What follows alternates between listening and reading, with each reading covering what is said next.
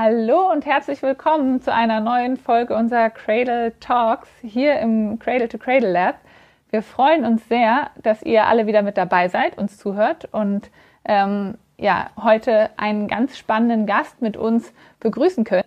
Wir haben hier virtuell mit uns dabei Ernst Ulrich von Weizsäcker, eine, ja, eine Legende des, der Umweltbewegung und äh, freuen uns sehr, mit dir, Ernst, heute hier diskutieren zu dürfen. Schön, dass du da bist. Danke. Ich freue mich sehr, Nora. Wir wollen heute darüber sprechen, was ähm, ja, wie sozusagen die jetzige Zeit auch irgendwie zu bewerten ist, was sich verändert hat in den letzten Monaten ähm, zur Umweltbewegung in den letzten Jahren und auch ein bisschen das Einordnen, was das vielleicht bedeutet hat, äh, bedeutet im Vergleich zu dem, was in ja, der, den letzten Jahrzehnten schon alles passiert ist. Ernst Ulrich von Weizsäcker ist ähm, ja wirklich jemand, der sein ganzes Leben schon den Themen Umwelt ähm, und Umweltschutz, Nachhaltigkeit ähm, sozusagen gewidmet hat. Er war in der Politik, ähm, im Bundestag, er war äh, in der Wissenschaft und er war in ganz vielen Gremien, wie zum Beispiel auch dem Club of Rome, wo er als ähm, ja, äh, Co-Präsident mit auch äh, tätig war. Er war in der Wissenschaft im, beim Wuppertal-Institut, bei der UNO. Ähm, also sozusagen die Liste ist, glaube ich, sehr lang und äh, man könnte den ganzen Abend schon füllen, nur zu erzählen, was du alles gemacht hast. Ähm, ja, wie, wie ist für dich gerade die Zeit? Wie nimmst du gerade die letzten Wochen auch wahr und wie geht es dir? Ach, eigentlich geht's mir gut. Ich lebe mit meiner Frau und einer unserer Töchter und deren Mann und drei Kindern mhm. in einem Drei-Generationen-Haus mit einem schönen Garten. Also wir haben nicht direkt gelitten. Aber es gibt eine ganz schlechte Nachricht, von der ich heute erst gelesen habe. Greenpeace hat eine quantitative Abschätzung davon gemacht, wie eigentlich der European Green Deal den Präsidentin Ursula von der Leyen im November angekündigt hat, in der Zwischenzeit dasteht. Und das sieht nicht gut aus. Da war immerhin 1,9 Billionen Euro angekündigt über zehn Jahre. Und dann kam eben die Corona-Krise. Und riesige Mengen Geld wurden mobilisiert, im Wesentlichen für Wirtschaftswachstum. Und in einigen Bereichen, wie zum Beispiel in Polen, heißt es natürlich mehr Kohle verbrennen. So einfach.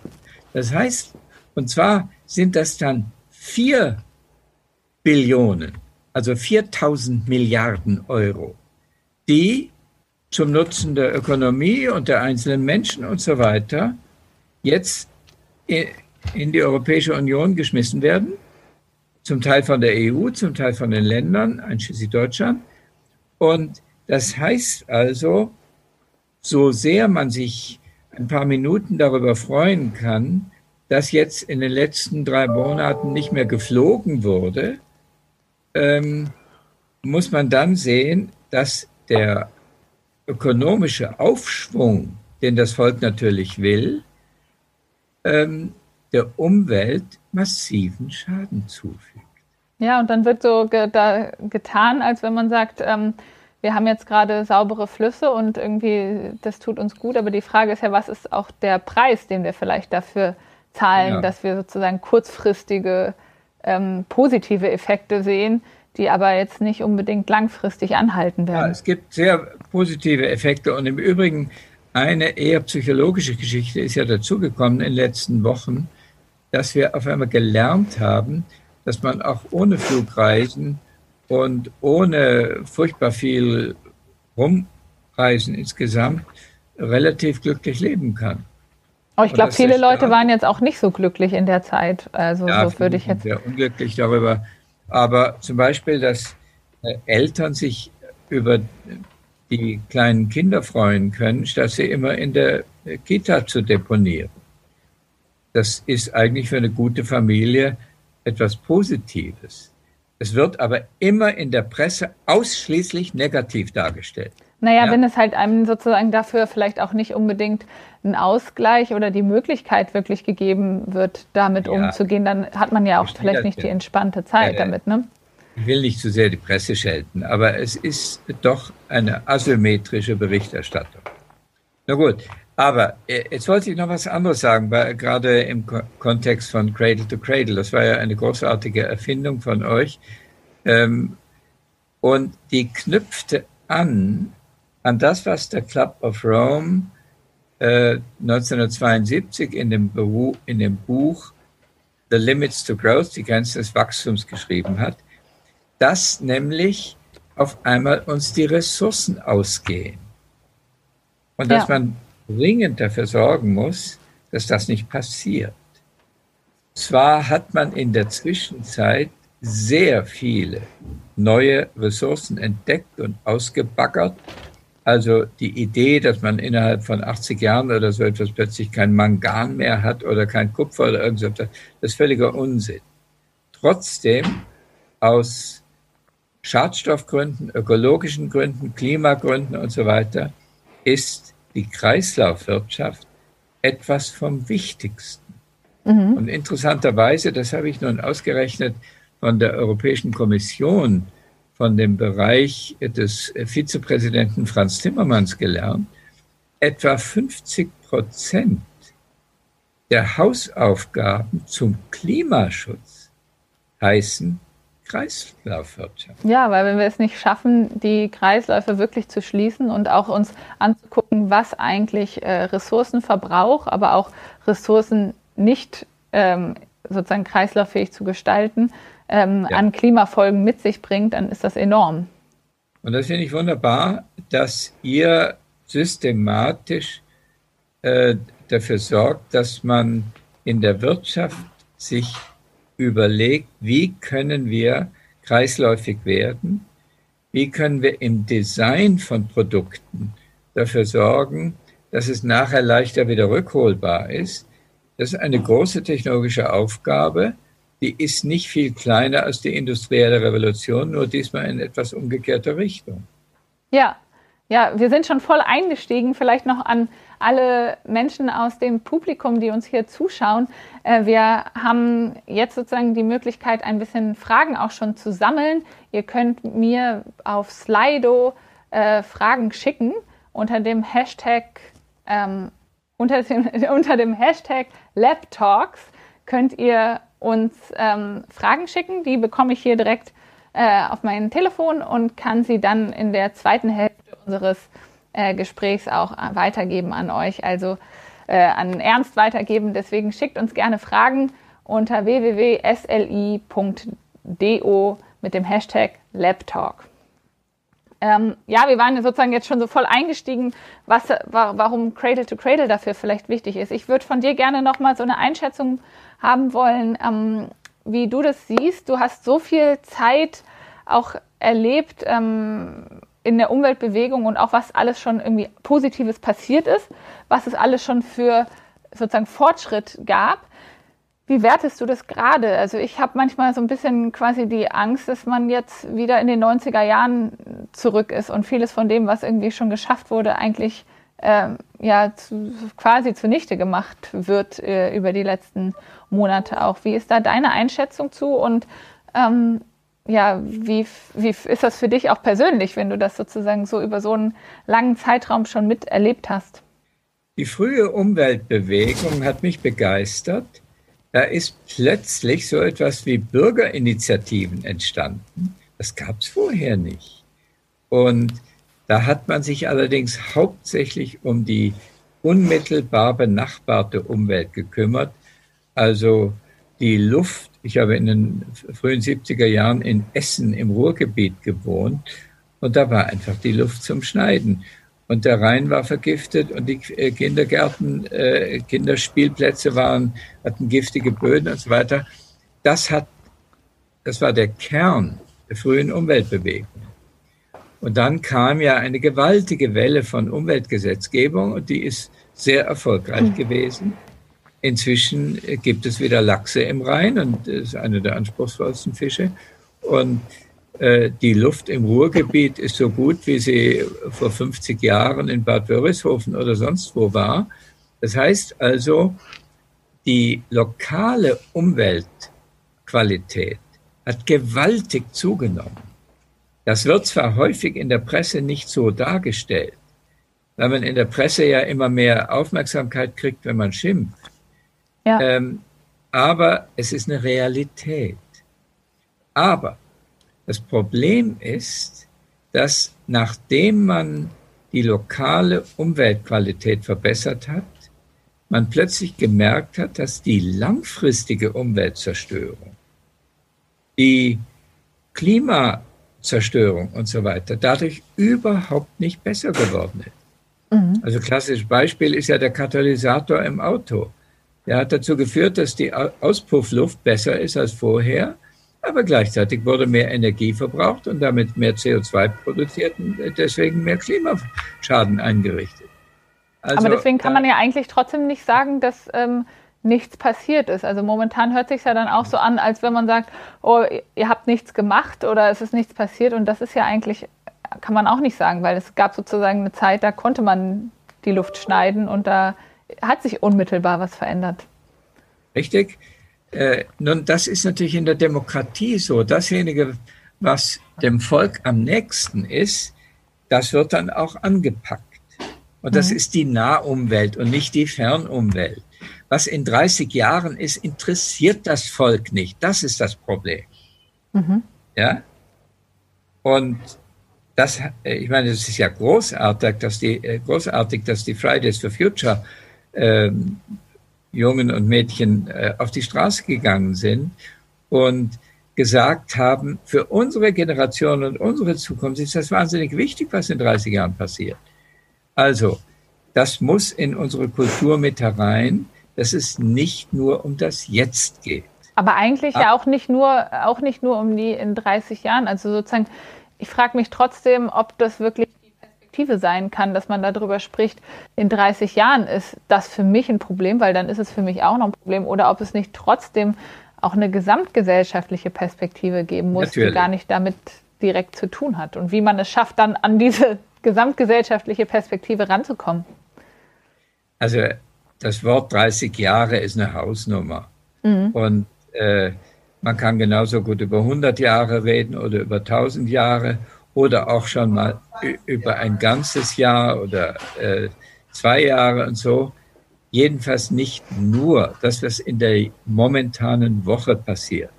Und die Zeitungen sind natürlich voll über das, was in der gegenwärtigen Woche passiert. Ja, aber auch gleichzeitig finde ich sozusagen perspektivisch setzen wir uns ja gar nicht unbedingt Ziele zu, wo wollen wir denn eigentlich wirklich sein. Also auch wenn wir uns sozusagen ja. unsere Klimaziele etc. angucken, dann sprechen wir ja nur darüber, wo wollen wir nicht sein in 15 Jahren oder in 20 ja. Jahren, sondern wir sagen ja gar nicht, okay, das und das sind eigentlich die Ziele, die wir wirklich definieren, sondern sagen, es soll nicht noch mehr Erwärmung geben. Aber Richtig. wir könnten doch sagen, wie, wie unsere Luft sein soll, wie unser Klima sein soll, wie unsere CO2-Konzentration in der Luft sein soll. Man kann es ja auch alles andersrum positiv definieren. Ja, ja.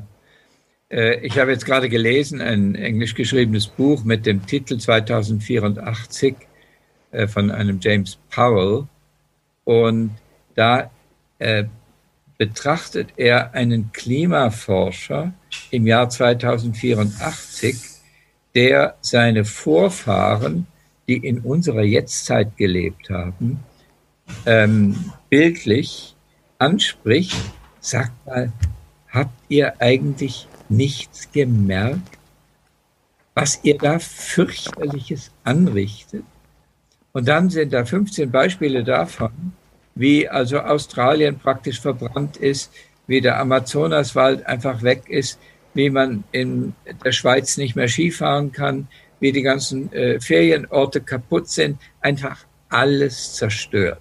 Mhm. Und dann fragt er, habt ihr nicht gewusst, was ihr anrichtet? Und dann ist die Antwort, die realistische Antwort der Klimaforscher von heute, da könnte man Mojib Latif fragen oder so, ja, natürlich haben wir das gewusst. Aber Maßnahmen politisch durchzusetzen, die der jetzt besoffenen politischen äh, Gesellschaft äh, nicht gefallen, hat nicht geglückt, ist nicht gewesen, nicht geglückt. Aber deswegen ist ja die Frage, ob man es nicht schafft. Zum Teil, der Bremser gegen das, was wissenschaftlich bewiesen notwendig wäre. Ja, und wenn man das aber jetzt weiß, dann ist doch die Frage, ob es wirklich Sinn macht, äh, sozusagen nur Ziele sich zu setzen, die irgendwie ein, ja, so ein Negativszenario auch geben im, im Direkten, weil ich muss auf einmal verzichten, ich muss auf einmal äh, Sachen weniger machen, ich muss ähm, sozusagen mich konkret einschränken. Hilft es nicht, wenn ich dann sozusagen eher überlege, was muss ich eigentlich für Innovationsansätze fördern und wie muss ich sozusagen positiv den Leuten zeigen, wie sie eigentlich, was sie davon haben. Also deswegen meine ich mit einem Positivziel setzen, ja, zu sagen, ich, ich möchte gerne in 20 Jahren saubere Luft in Berlin atmen. Das ist ja dann, dann daran anzugehen, ist ja was anderes, als nur zu sagen, ich möchte gerne, dass ihr jetzt alle nicht mehr Auto fahren dürft. Völlig richtig. Ich sage ja überhaupt nicht, dass man äh, keine Mobilität mehr braucht. Ich sage nur, dass die Mehrheit der Völker der Welt in den USA oder Polen oder auch China äh, eher schlimmer als bei uns, äh, keine Lust hat, äh, keine Bereitschaft zeigt, ernsthaft also Geschichten, ja, also wovon sollen wir denn leben und wo sollen wir denn unsere Vergnügungen haben, wo sollen wir denn Urlaub machen, all diese Geschichten, die sind ja alle ganz gut verständlich. Mhm. Aber gerade in der Corona-Zeit haben wir doch auch gelernt, dass äh, vieles von dem, was man noch vor drei Monaten für unbedingt notwendig gehalten hat, gar nicht notwendig war. Ja. Das heißt also, die Genügsamkeit hat einen Schub nach vorne bekommen durch die sehr unangenehmen Erfahrungen der Corona-Zeit. Aber wie, sozusagen, wenn du das jetzt sozusagen trotzdem vergleichst und siehst, wenn es so ist und du hast es sozusagen über so viele Jahre mitbekommen, dass es immer, du hast dich immer wieder dafür eingesetzt und trotzdem sind wir noch da. Was ist denn dann die Lösung? Was muss denn dann passieren, deiner Meinung nach? Warum, warum sind wir noch nicht so da, selbst wenn wir so Leute haben, die sich schon seit so vielen Jahren dafür engagieren? Also in dem Vorwort, was ich für die jetzt kommende deutsche Ausgabe von diesem Buch von Powell geschrieben habe, nenne ich fünf verschiedene Dinge. Und das erste Ding ist, sich mit den absolut grauenhaften Perspektiven, die Powell beschreibt, vertraut machen. Sich klar machen, was das bedeutet, wenn der Amazonaswald weg ist. Mit unglaublichen Schäden. Der zweite Punkt ist ein technischer. Da bin ich ganz in der Nähe von Cradle to Cradle. Man muss Technologien erfinden, entwickeln und durchsetzen, die es schaffen, dass eine wirkliche Kreislaufwirtschaft, eine wirkliche Effizienzwirtschaft kommt. Also ich habe ja mit einem australischen Team zusammen ein Buch geschrieben mit dem Titel Faktor 5. Da zeigen wir, dass man aus einer Kilowattstunde fünfmal so viel Wohlstand herauszaubern kann. Und dann können wir sämtliche Kohlekraftwerke abschalten, Atomkraftwerke dazu. Und dann sind die erneuerbaren Energien vollkommen ausreichend für einen wunderbaren Wohlstand. Hm. Das funktioniert aber nur dann, wenn Energie etwas kostet. Im Moment wird sie ja verschleudert ähm, im World Energy Outlook können wir lesen, dass im abgelaufenen Jahr die Völker der Welt so etwas wie 400 Milliarden Dollar in die Subventionierung des Verbrennens von fossilen Brennstoffen gesteckt haben. Die wollen, dass es billig ist, das Falsche zu machen. Ja. Und ich sage immer ja, das wieder, hat man aber doch in deutscher Gesetzgebung auch. Also es ist so, es ist billiger, ja sich aus Erdöl einen neuen Kunststoff herzustellen, als äh, aus altem Kunststoff einen recycelten Kunststoff herzumachen, weil alleine darauf gar keine Steuer ist, dass man aus Erdöl, also man zahlt für Erdöl keine Mehrwertsteuer, für den, für die, für ja, den Kunststoff also dann schon. Öl, der allergrößte Teil des Öls, der bei uns verbraucht wird, ist hoch besteuert. Das ist das Benzin im Auto. Ja, ja, aber für die Kunststoffindustrie nicht für die Kunststoffindustrie nicht und das muss dringend korrigiert werden. Und ich habe schon vor 30 Jahren formuliert, die Preise müssen die ökologische Wahrheit sagen. Ja. Das hing damit zusammen, damals war die Sowjetunion zusammengebrochen und da habe ich gesagt, der Kommunismus ist zusammengebrochen, weil er den Preisen nicht erlaubt hat, die ökonomische Wahrheit zu sagen. Er wurde mhm. verschwendet ohne Ende. Dann habe ich gesagt, aber Freunde vom Kapitalismus, jetzt jubelt nicht zu früh. Wenn die Preise nicht die ökologische Wahrheit sagen, dann macht der Kapitalismus pleite. Ja. Ja, ja genau. Das heißt, wir brauchen dringend, das ist jetzt der dritte Punkt, diese wunderschönen Technologien setzen sich erst durch, wenn man politisch dafür sorgt, dass die Preise einigermaßen die ökologische Wahrheit sagen. Ja. Und dann der vierte Punkt ist, wir brauchen auch Genügsamkeit. Also merken, dass ein überquellender Konsum gar keine wirkliche Steigerung ist. Aber ist das wirklich Genügsamkeit oder ist das nicht vielleicht einfach nur das Abschalten von Dummheit? Ja, das ist eine moralisierende Aussage, aber es ist nicht falsch. Naja, aber genügsam ist ja auch in dem Sinne moralisch. Also sozusagen, es ist ja, ja nur die Frage, muss man, äh, muss man die Dinge wirklich so sehen, dass man sagt, naja, du darfst etwas nicht oder überlegt man sich halt zum Beispiel, du darfst nicht Fleisch essen oder sagt man sich, naja, was ist denn gesunde Ernährung und jeden Tag drei Steaks zu essen ist keine gesunde Ernährung. Das ist halt irgendwie ja, ja, einfach nicht so schlau. Richtig. Aber dann kommt noch der fünfte Punkt und der ist für uns wahnsinnig schwierig.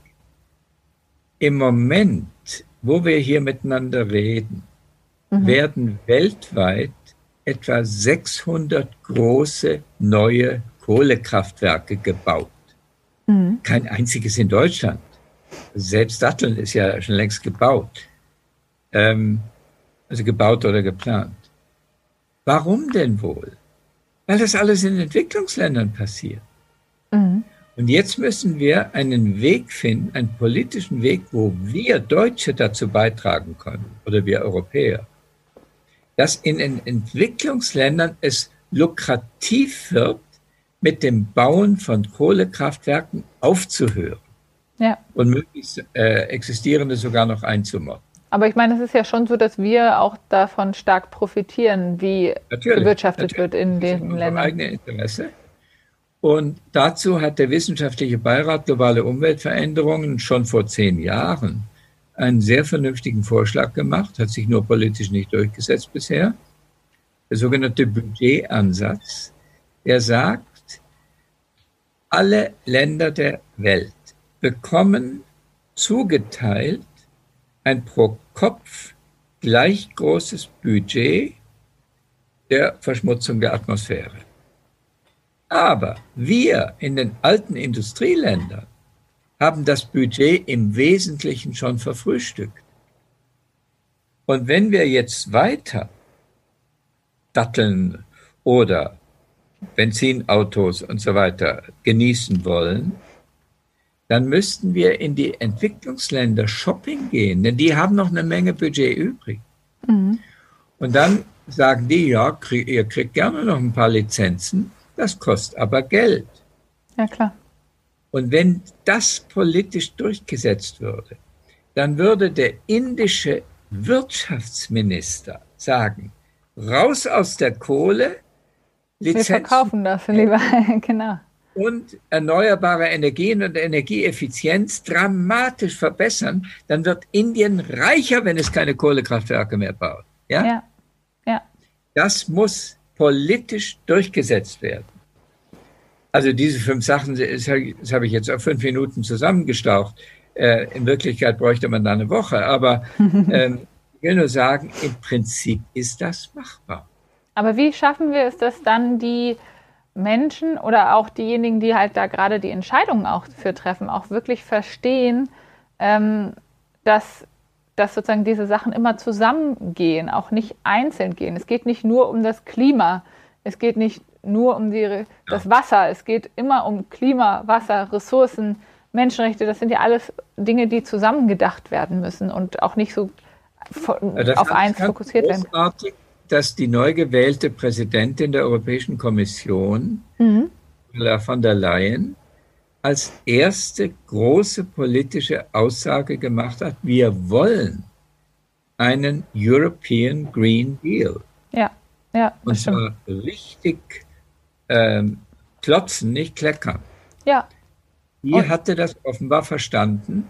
Aber dann kommen natürlich die Regierungen von Polen und äh, vielleicht auch von Bulgarien oder von anderen Ländern, die sagen ja, aber doch bitte nicht mit uns. Ja, ja. Ursula von der Leyen hatte sogar in der Vorstellung auch und in dem, was sie sich darunter vorstellt, ganz stark ja auch darauf verwiesen, dass wir uns auf andere Businessmodelle, wie wir sie ja mit Cradle to Cradle auch vorschlagen, zum Beispiel auch berufen müssen, ja. dass wir uns von vornherein überlegen müssen, ich muss mir keine Waschmaschine mehr kaufen, sondern ich kann mir auch nur noch 2000 Waschgänge kaufen und ich komme zu ganz anderen ähm, ja, zu ganz anderen Perspektiven. Ja, ja ganz richtig. Was sie gesagt hat, war ja überhaupt nicht ein äh, Aufruf zur Armut, mhm. sondern ein Aufruf zur Modernität.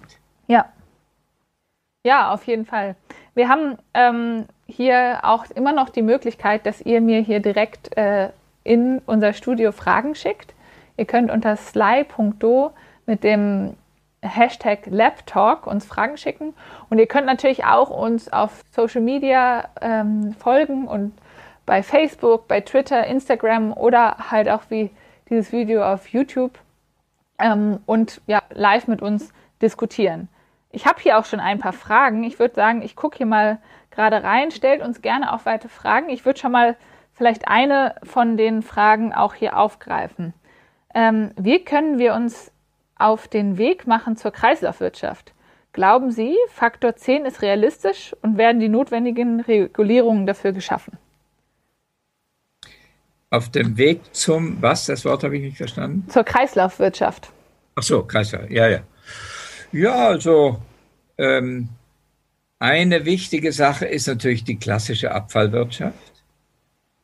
Im Moment werden von 100 Kilogramm, die weggeworfen werden, 94, 94 Kilo einfach verbraucht, weg, abge, äh, irgendwo ins Meer geschmissen oder sonst wo. Nur sechs Kilo kommen wieder zurück. Das ist ein skandalöses Zeichen für unsere, für die Reife unserer Technologie, unserer Kultur. Aber mit Vorwürfen alleine ist das Problem ja nicht zu lösen. Das ist ja auch ein, ein Ansatz, wo man sozusagen auf so ein End of Pipe wieder ansetzt und halt erstmal genau. sozusagen mit dem Abfall halt umgeht. Also man muss auch neue Geschäftsmodelle. Das hast du ja gerade gesagt im Gespräch mit äh, von der Leyen. Ähm, also Walter Stahel, der auch bei uns im Club of Rome ist, der sagt, wir brauchen andere Geschäftsmodelle. Mhm.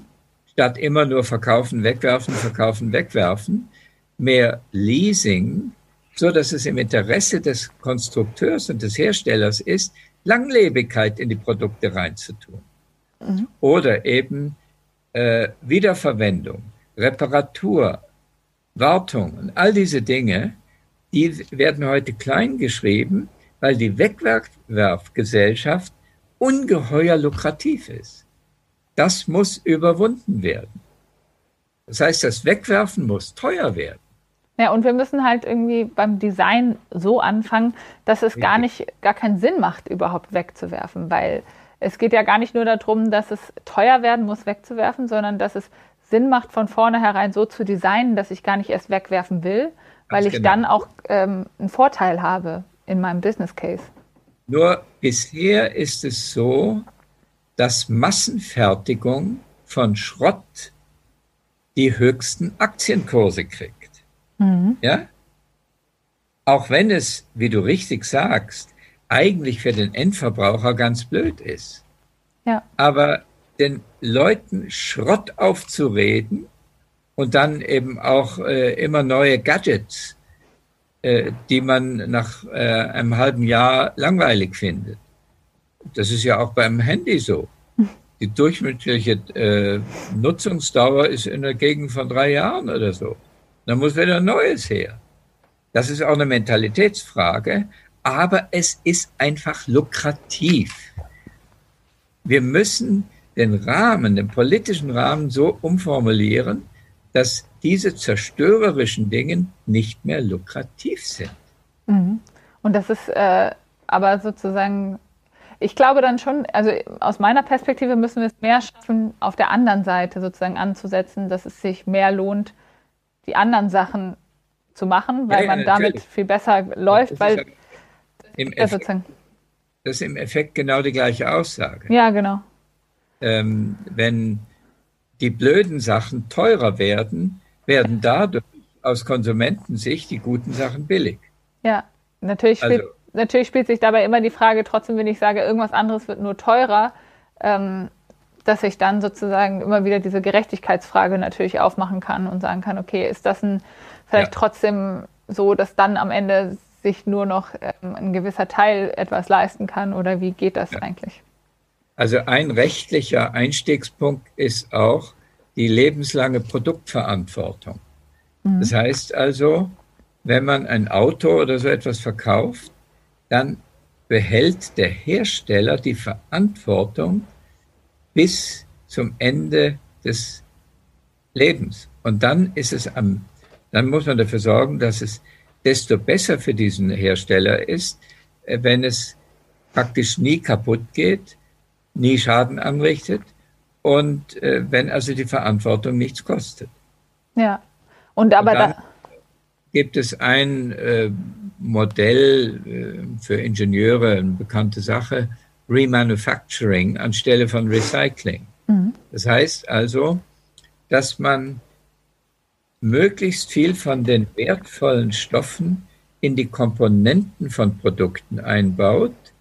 Und wenn das äh, Produkt dann im Gottes Namen doch mal zum Ende des Lebens kommt, dann holt man die Komponenten wieder raus und tut sie in das neue Instrument. Ja, das, das ist ja auch, was viel passiert, auch im Zuge von Cradle to Cradle. Es gibt auch Hersteller, die wirklich äh, etwas ja, ja. remanufacturen. Und Remanufacturing sind miteinander eng verwandt. Ja, ja. Und es lohnt sich, Aber das auch zu machen. Es wäre nicht wahnsinnig lukrativ, sonst wäre es ja schon ein Riesenboom. Na, es kommt ein bisschen drauf an. Es gibt zum Beispiel schon ähm, in der Automobilindustrie Zulieferer, für die lohnt sich das ja. enorm, weil die sagen, es ist sogar ja, eine bessere Qualität, wenn ich mein Produkt danach äh, sozusagen, ich habe quasi alle Schlechten schon aussortiert und ich habe nur noch die Guten im Prozess. Die kann ich dann einfach wieder aufarbeiten und damit habe ich eigentlich ein besseres Produkt, als ich es vorher habe und das kann ich auch anbieten. Ja, das ist richtig. Ja. ja. ja ich meine, äh, was ihr bei Cradle to Cradle ähm, erfindet und propagiert und wie ihr das an die Leute bringt, das finde ich großartig. Ähm, ich finde nur, das ist jetzt eine Aussage gegen Amerika. Die Amerikaner tun so, als soll der Staat sich überall raushalten und als könnte mit, man mit eleganten neuen Erfindungen alle Probleme lösen. Also die Privatwirtschaft. Das ist ein riesen Denkfehler. Ja. Wenn die Rahmenbedingungen falsch sind, wird auf der äh, Privatwirtschaft Geld verdient mit dem Falschen statt mit dem Richtigen. Ja, da bin ich komplett bei dir. Deswegen sind wir als Cradle-to-Cradle-NGO ja auch da dran zu sagen, wir wollen Rahmenbedingungen mit verändern. Nur gleichzeitig ja. merkt man, finde ich, hier in Deutschland, dass wir ja sogar der EU hinterherhängen in dem, was eigentlich Rahmenbedingungen ja, auch angehen. Ja, Und es gar nicht so einfach ist. Ich habe sechs Jahre meines Lebens in Amerika gemerkt und habe gehört immer wieder in 100 Gesprächen, dass die Amerikaner den Staat nicht wollen. Ja. Das ist durch Corona ein bisschen besser geworden. Ja. Weil sie gemerkt haben, äh, dass alles nur nach dem freien äh, Lust und äh, Einfallsreichtum der Individuen geschieht, dann wird das Volk krank. Ja, ja ich glaube, man muss viel darauf hinwirken. Und das ist auch das, was wir ja als gemeinnützige Organisation auch versuchen. Wir, wir arbeiten sozusagen immer wieder auch mit politischen Akteuren zusammen, um auch diese Themen einzubringen und ähm, bringen das ja, das Thema voran, machen Bildungsveranstaltungen, machen äh, ja. Kommunikationsveranstaltungen wie diese hier und deswegen auch natürlich nochmal an alle, die jetzt hier mit zugucken, auch die freundliche Einladung, uns in unserer Arbeit auch zu unterstützen, sei es als ähm, Ehrenamtlicher äh, in einer unserer vielen Regionalgruppen vor Ort aktiv zu werden, ähm, sei es sich hier mit einzubringen oder sei es uns auch finanziell zu unterstützen. Ihr könnt hier unten äh, seht ihr einen Link, auch uns spenden und uns auch damit natürlich unterstützen, dass wir diese Arbeit überhaupt machen können. Ähm, ich würde sagen, ich gehe nochmal zurück auf die Fragen, die hier auch reingekommen sind. Ja, gerne. Ähm, Johannes fragt, wie gelingt es, Suffizienz und Wachstumskritik positiv in die Debatte einzustreuen, während alle nach Wirtschaftsaufschwung schreien? Ja, zunächst mal kommt es mir darauf an, dass wir die Verherrlichung des Bruttosozialprodukts überwinden das Bruttoinlandsprodukt, sagt man heute, ähm, wächst mit jedem zusätzlichen Verkehrsunfall. Mhm. Das ist doch kein Glücksempfinden. Nein, Glücksindex Aber eher. Ne? Die Politik und die Ökonomie tut immer noch so, als sei das Bruttoinlandsprodukt der Inbegriff des Glücks. Und solange wir diese Mentalität nicht überwinden, ist es sehr schwer, die sehr vernünftige Frage positiv und konstruktiv zu beantworten. Mhm. Ja, die Frage ist natürlich, wie man es auch schafft, jetzt in der aktuellen Debatte, das auch stark mitzuprägen, dass sich wirklich was daraus verändert. Also du sagtest ja auch, ja. Ähm, du findest es so schrecklich, wie viel sozusagen jetzt gerade diese Nachricht mit dem, wie viel Geld eigentlich für den Green Deal gerade noch eingeplant ist. Ähm, aber auch natürlich die Perspektive, wenn man sich anguckt, riesige Konjunkturpakete, ähm, die wozu wirklich beitragen, also auch nicht zu einer langfristigen Perspektive, aber langfristig äh, uns alle Geld kosten und sozusagen dazu auch beitragen, dass wir langfristig da noch, noch weniger handlungsfähig ja auch werden. Und da frage ich mich schon, schaffen wir es nicht, auch wirklich ähm, Konjunkturpakete voranzubringen, die dann auch eine langfristige Perspektive mit sich bringen, als sozusagen mal wieder einen kurzen äh, ja, Auf, Aufschwung, aber dann verändert sich nicht wirklich was. Das ist ganz richtig. Also wir müssen dafür sorgen, dass auch äh, richtig vernünftige mathematische Rechnungen darüber gemacht werden, wie aus Kurzfrist Langfrist wird. Mhm. Und die heutige Wirtschaft, die tut ja immer so, als sei der Vierteljahresabschluss eines Konzerns das Ein und Alles. Das ist doch grotesk. Die großen Strukturveränderungen, die ihr bei Cradle to Cradle ähm, anstrebt, die sind im Zeithorizont von 15 Jahren zu sehen und nicht vom Vierteljahr. Ja, aber ja? wie schaffen wir das denn, dass die dann auch passieren und dass wir nicht nur in kurzfristigen, ähm, ja, in kurzfristigen Konjunkturpaketen gerade denken? Und ja, das dann auch also noch so feiern. Also ich meine, man muss auch sagen, die, die Regierung feiert irgendwie, was sie gerade da gemacht hat. Und äh, ich finde, das ist jetzt noch nicht so ambitioniert für die Zukunft gedacht. Ja. Also Aufklärung ist gut, wenn man an den Schulen auch ein bisschen was darüber lernt. Wenn man diese Jetzt-Besoffenheit, das Wort habe ich erfunden, äh, ein bisschen überwindet, die aber in unserem Volk ungeheuer populär ist. Und äh, gerade bei äh, in der Twitter-Gesellschaft, da ist ja alles, was mehr als 20 Sekunden alt ist, schon weg. Mhm. Das ist grotesk. Unsere Wirklichkeitswahrnehmung über Twitter ist so etwas von dumm. Aber es ist heute ungeheuer populär. Also nicht nur beim amerikanischen Präsidenten. Ja. Was da für Schluss zusammenkommt. Ja, jeder kann ja auch schreiben, was er denkt und das in die Welt ja, schicken sozusagen. Ähm, das heißt also, da müssen wir auch lernen, mit den sozialen Medien ähm, umzugehen, damit die wieder sozial sind. Im Moment sind sie asozial. Mhm. Aber was ist denn das, was wir sozusagen jetzt machen müssen, damit wir diese langfristige Perspektive reinkriegen? Wie kriegt man denn eine Bundesregierung dazu, genau diese langfristige Perspektive dabei auch zu haben? Ja, also äh, das war das ist die Frage an jeden Schullehrer, an jedes Elterngedanken als andere. Ich äh, betone nur immer wieder, das habe ich jetzt schon fünfmal getan, ähm, zu unseren Überlegungen soll nicht nur das eigene Verhalten gehören, mhm. sondern auch die Politik. Mhm. Engagiert euch für die Politik, damit in der Politik der Rahmen so verändert wird, dass das eigene Verhalten dann, dann Freude macht, wenn es auch künftigen Generationen Freude macht. Ja, aber gleichzeitig Und hat die, heute die der Fall ist, dass es Freude macht, wenn es künftigen Generationen schadet. Ja, nur gleichzeitig sieht man jetzt ja gerade, dass so jemand die wie die Bundeskanzlerin und die Bundesregierung ja gerade eigentlich relativ viel Zuspruch auch haben und gar nicht unbedingt ähm, ja, so schlecht dastehen sozusagen in dem. Also ich finde, die Bundeskanzlerin macht das gut. Sie übertreibt nicht. Sie mahnt zum Richtigen. Ähm, nur gibt es natürlich auch die Interessenvertretung der Wirtschaft, die an ihre Aktionäre denken, an die Vierteljahresabschlüsse denken und die genau das eher blockieren wollen, was ich für zwingend notwendig halte. Ja. Ja, und das aber solange diese Menschen einen großen Einfluss auch noch haben auf das, was politisch geschieht, ist das natürlich schwierig, dann da Veränderungen voranzubringen. Ja, ja. Ja, also ich bin, das habe ich äh, vorhin äh, vielleicht nicht ganz deutlich genug gesagt, ich bin dagegen, dass man äh, alle diese notwendigen Fragen versucht zu beantworten mit dem eigenen Verhalten. Mhm. Das ist zwar äh, psychologisch ganz äh, plausibel, aber mhm. löst das Problem nicht. Ja, also ein Appell an alle, die draußen dazu gucken, sich selber zu engagieren und aktiv zu werden und gerade nicht zu sagen, ich mache das.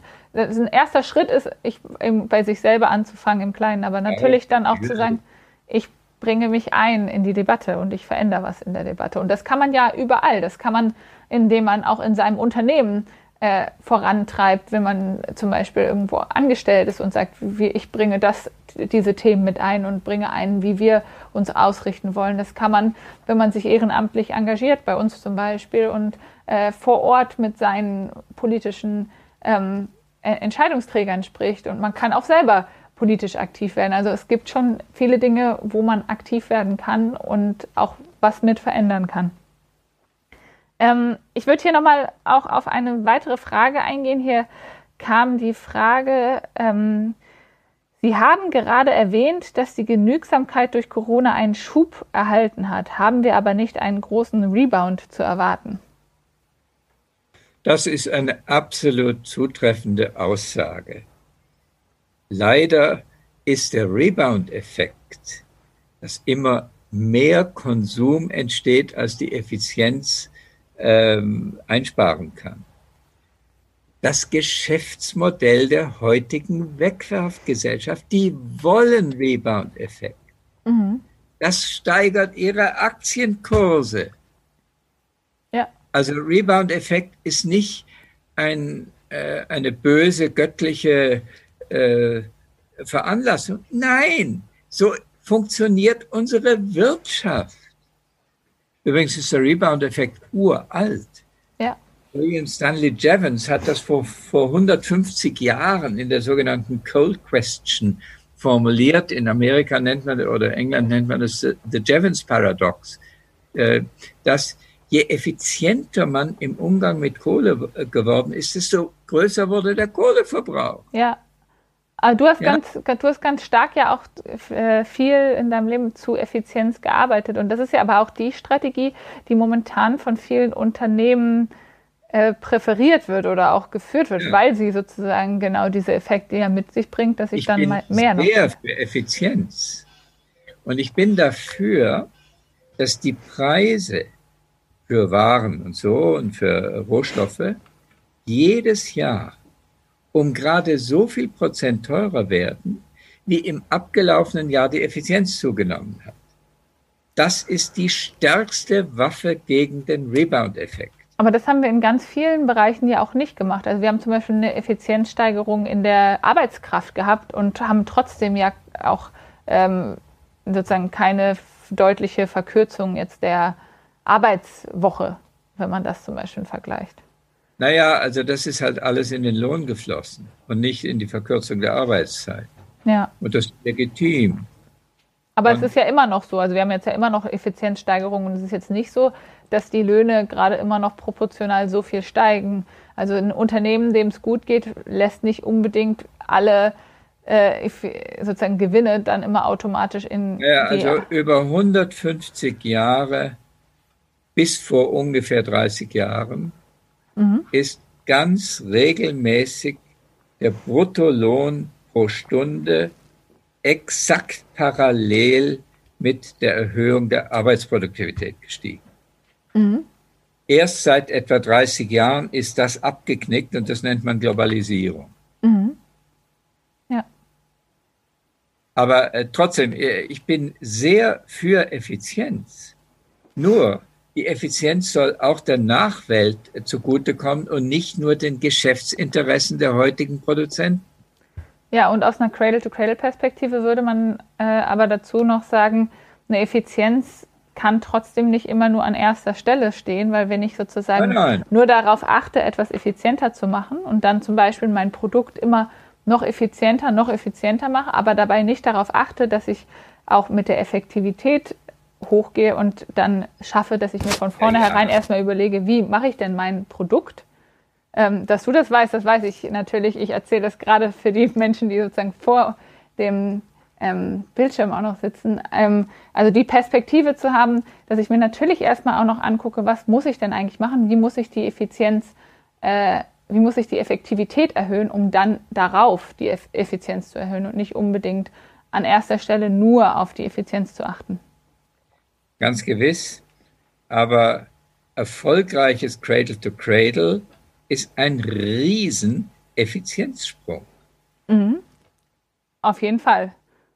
Ähm, hier gehen wir nochmal, wir sind schon so weit in der Zeit. Ich würde hier nochmal auf eine Frage eingehen. Hier kam noch die Frage ein, wenn Produkte beispielsweise in der Baubranche über Jahrzehnte beim Verbraucher verbleiben, wie kann Herstellerrücknahme sinnvoll in die Wirtschaft implementiert werden? Also wenn man ein Leasing-Modell hätte, mein Freund Friedrich Schmidt-Bleek, der leider nicht mehr lebt, hatte gesagt, man sollte zum Beispiel Stahlbrücken vermieten, mhm. statt einfach an die Kommune verkaufen. Ja.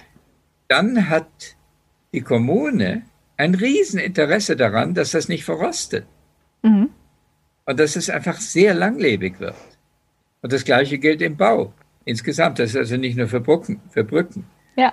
Und ähnlich kann man sagen, mit Leasingmodellen äh, kann man dafür sorgen, dass das Geschäftsinteresse in die Umweltverträglichkeit läuft. Ja, und die Digitalisierung bietet natürlich auch enorme Möglichkeiten, wenn ich wirklich Richtig. tracken kann, wo ich welche Materialien habe. Wenn ich zum Beispiel wie für unser Cradle-to-Cradle Lab einen digitalen Zwilling erstelle und dann auch genau weiß, welches Produkt habe ich wo verbaut, dann macht es ja auf einmal auch Sinn, dass ich es wieder zurückgewinnen will. Und dann ist es ja gar nicht unbedingt nur ein, ähm, ja, nur die Perspektive, oh, was muss ich jetzt sozusagen dafür tun, damit es zurückkommt, sondern auf einmal wird es zu einem Rohstofflager, das Gebäude, und dann lohnt sich das, dass ich die Dinge wieder zurückbekommen möchte. Ja. Ähm, hier kamen noch weitere Fragen rein. Ich würde gleich nochmal weitermachen.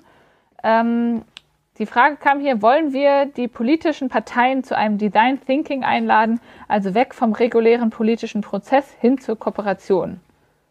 Machen Sie mit dabei. also ich finde es sehr richtig, dass Amerika unter anderem daran krank ist, dass die beiden großen Parteien nichts anderes als einen blutigen Krieg gegeneinander zu machen. Mhm. Demgegenüber ist die deutsche Art, äh, sich zu streiten, viel ziviler, viel produktiver, viel erfreulicher auch für die Umwelt. Aber da fehlt jetzt noch in, dieser Kooperation, in diesem Kooperationsmodell die Verbraucherseite und die Herstellerseite. Also im Grunde bräuchte man sowas wie einen runden Tisch, wo die Gesetzgeber, die Hersteller und die Kunden und die Umweltleute mit zusammensitzen, ja. um dann sozusagen auf das Optimum zuzugehen. Und da sollten dann alle Parteien mitmachen und nicht eine Partei wie im Moment die AfD alles, alles sabotieren. Ja, man merkt aber zum Beispiel gerade auch bei Cradle to Cradle, dass es ähm, oft äh, ein Konzept ist, womit man eigentlich viele verschiedene Akteure ja auch abholen kann. Denn sozusagen, man sieht es äh, zum Beispiel in Venlo in den Niederlanden, äh, gab es einen einstimmigen Beschluss dazu auf Cradle to Cradle umzustellen. Sie haben ein Rathaus danach gebaut, die haben Schulen danach gebaut. Und die haben das hingekriegt, weil sie sozusagen auch zeigen konnten, okay, wir, wir haben hier was für die Umwelt, wir haben Sozialstandards dabei, es geht aber auch darum, ein Wirtschaftskonzept zu etablieren und sich natürlich auch anzugucken, was, was bedeutet das eigentlich, weil es ist äh, eigentlich eine Perspektive, wo man sozusagen ja nicht dagegen sein kann, weil es einfach ein logisches äh, Denken ist. Und ähm, diese Form des äh, logischen Denkens sozusagen haben, greifen ja auch viele auf. Wir haben äh, mittlerweile ein, ein äh, Projekt, das nennt sich Cradle to Cradle Städte und äh, Kommunen und geht darum, Städte Gut. nach Cradle to Cradle auszurichten und zu zeigen, was denn da sozusagen vor Ort auch alles schon möglich ist, weil man kann natürlich im lokalen ähm, sozusagen ganz viel schon verändern, sei es von der Bildung, sei es über die Beschaffung, sei es über das Bauen, ähm, Infrastruktur und das auch lokal zu zeigen, dass das eigentlich schon möglich ist. Großartig. Ja, wir sind äh, schon langsam fast am Ende angekommen unserer Zeit. Ähm, hier äh, kam noch eine Frage rein zum Thema individuelles Interesse und gesellschaftliches Interesse weichen oft voneinander ab ist die, die Industrie fordert Equal Pay und bekommt es nicht aus der Politik. Ja, was, was denkst du dazu? Eine Riesenfrage. Schon im Steinzeitalter war das Individuum und die Gruppe manchmal ganz unterschiedlich motiviert. Und das kann man nicht in 20 Sekunden beantworten. Aber es gibt doch so etwas wie zum Beispiel die Religion, die dazu auffordert, dass man nicht nur an sich selber denkt, sondern als Gemeinschaft oder die Umweltverbände oder andere, auch die politischen Parteien wollen ja dann äh, innerhalb der Partei ungeheuer kooperativ sein. Also da müssen wir viel lernen, eine Zivilisation, in welcher eine bewusste Nähe zwischen Individualinteresse und Gruppeninteresse entsteht. Das ist eine reife Zivilisation. Ja, ich glaube, wir haben ähm, da noch ganz schön viel, was wir tun müssen. Vielleicht kannst du noch abschließend einmal sagen, wie schätzt du das ein, wenn du sozusagen jetzt äh, das erlebt hast, sind wir trotzdem auf einem guten Weg oder ähm, bist du trotzdem manchmal eher skeptisch, ob wir dahin kommen, wo wir hinwollen? In Bezug auf das Bewusstsein, den lokalen Umweltschutz, das Verstehen von Langfristigkeit hat sich alles sehr verbessert. In Bezug auf die Zerstörungs- Rate der Umwelt hat sich leider nur im Nahbereich die Sache verbessert. Im Fernbereich, im Langfristbereich hat es sich verschlechtert. Die Artenvielfalt ist in Riesengefahr, das Klima ist in Riesengefahr und das Bewusstsein der Menschen ist noch nicht so weit, dass man diese Riesengefahren äh, überall im Volk kennt. Ja, das ist äh, ein gutes Schlusswort. Danke dir. Es ist, glaube ich, äh, klar geworden, dass wir wirklich noch viel zu tun haben und dass wir tolle Pioniere hatten, die vorangegangen sind, die gesagt haben, wie ähm, ja was alles schon passieren muss und dass aber noch viel zu tun ist. Und wir uns deswegen natürlich über jeden freuen, der sagt, ich fange an, ich fange bei mir an, ich fange aber auch im Politischen an, ich werde selber aktiv, ich bringe mich ein, ich gehe in eine Regionalgruppe oder ähm, in ein politisches Amt und ähm, werden aktiv oder uns als Organisation zu unterstützen, auch in Form von Spenden ist natürlich auch eine Möglichkeit, äh, aktiv zu werden und hilft auch ganz stark der Sache. Vielen Dank, ähm, Ernst, dass du dir die Zeit genommen hast heute Abend für uns ähm, und mit uns hier gesprochen hast. Wir hatten ja eine, eine, spannende Diskussion, auch viele interessierte Zuschauerinnen und Zuschauer und natürlich auch die Möglichkeit, das auch im Nachhinein nochmal Freundinnen und Freunden zu schicken und ähm, sich das im Nachhinein auch noch anzugucken. Ihr könnt uns auch auf an unseren Social Media Kanälen, YouTube äh, folgen unter Facebook, Twitter, Instagram. Ähm, und natürlich auch die ganzen anderen tollen Lab-Talks euch angucken oder auch unseren Podcast euch anhören, ähm, wo ihr einfach sozusagen unterwegs äh, euch die Folgen zum Anhören angucken, äh, anhören könnt. Und äh, ihr könnt auch zum nächsten äh, Lab-Talk natürlich gerne wieder einschalten. Dieser findet in zwei Wochen hier wieder statt äh, mit Canam Bayram, der Bundestagsabgeordnete hier vor Ort, der einzigen grünen Bundestagsabgeordneten, äh, die wir im Bundes, äh, als direkt gewählte Bundestagsabgeordnete im Deutschen Bundestag äh, von den Grünen haben. Und die wird uns auch hier besuchen und mit uns vielleicht nochmal weiter dazu sprechen, wie man auch aktuell politisch aktiv werden kann. Ähm, vielen Dank, dass ihr alle zugehört habt und euch noch einen schönen Abend und bleibt gesund.